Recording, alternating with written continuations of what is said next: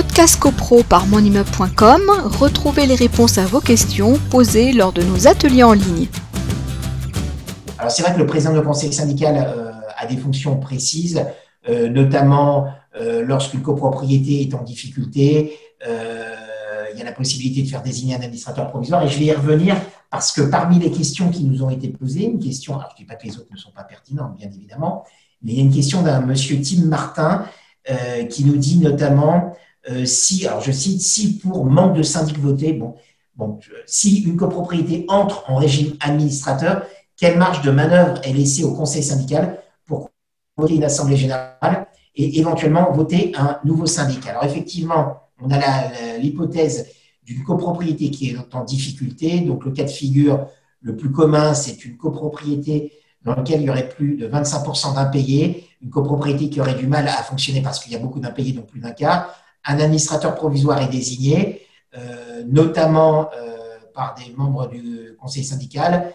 Et euh, à ce moment-là, vous avez l'article 29-1 de la loi du 10 juillet 1965 qui prévoit expressément que le conseil syndical conserve ses fonctions. Alors, je cite là un, un des paragraphes, un des alinéas de l'article 29.1 qui nous dit le président du tribunal judiciaire charge l'administrateur provisoire de prendre les mesures nécessaires au rétablissement du fonctionnement normal de la copropriété. À cette fin, il, donc le président, lui confie tous les pouvoirs du syndic. Donc les pouvoirs du syndic sont dévolus à l'administrateur provisoire, dont, dont le mandat cesse de plein droit, donc le mandat du syndic, sans indemnité et tout ou partie des pouvoirs de l'Assemblée générale des copropriétaires, virgule, et c'est là où c'est intéressant euh, pour le conseil syndical, à l'exception des pouvoirs prévus au A et B de l'article 26, on va faire vite un, aparté sur l'article 26A. 26A, c'est la modification du règlement de copropriété. On a beau avoir une copropriété en administration provisoire, l'administrateur ne peut pas euh, modifier le règlement de copropriété. Et euh, le, B, euh, donc ce sont les actes, ça c'est le B, et le A, c'est les actes d'acquisition, c'est-à-dire une copropriété qui voudrait faire l'acquisition de parties privatives ou vendre des parties communes, etc.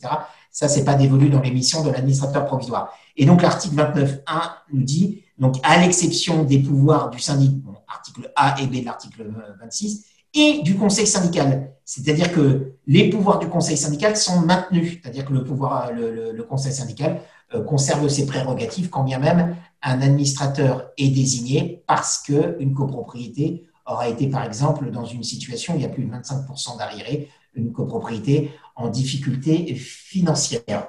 Voilà. Donc, Frédéric, Frédéric, si on vous résumer par rapport à ces, à ces petites questions-là, donc ça veut dire que euh, concrètement, euh, une copropriété euh, peut fonctionner sans un président de conseil syndical, mais pas sans membre de conseil, mais, mais, pas sans conseil syndical, pas sans membre de conseil syndical, que s'il n'y a pas de président, ben, euh, le conseil syndical garde de toute façon euh, toutes ses prérogatives, mais que c'est vrai que le syndic, lui, préfère avoir un seul interlocuteur et pas 50, euh, et que parfois, dans certaines situations où la copropriété est en difficulté, le président du conseil syndical peut avoir un rôle à part et ça peut là, justement, poser certaines, certains problèmes. Voilà.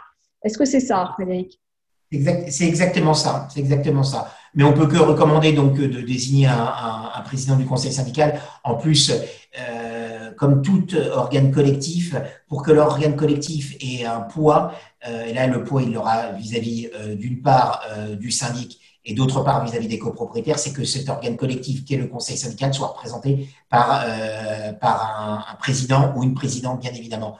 Euh, une copropriété, la loi a prévu depuis toujours qu'il y a un organe représentatif, c'est le syndic. Il faut bien que quelqu'un parle au nom de la copropriété vis-à-vis des tiers, c'est le syndic. Et en interne, eh bien, euh, le conseil syndical qui représentera euh, les, bah, ces demandes qui sont propres. Le conseil syndical peut avoir des demandes propres à formuler au syndic, mais le conseil syndical peut se faire aussi le relais de demandes qui lui seraient formulées par des copropriétaires. Donc là aussi, il faut que la demande émane du conseil syndical représenté par son ou sa présidente. Et c'est pour ça qu'on peut évidemment que recommander de désigner un, président.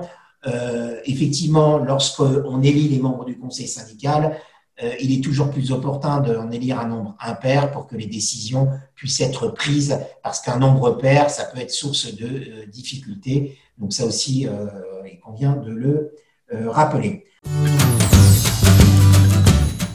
Podcast CoPro par monimmeuble.com, retrouvez les réponses à vos questions posées lors de nos ateliers en ligne.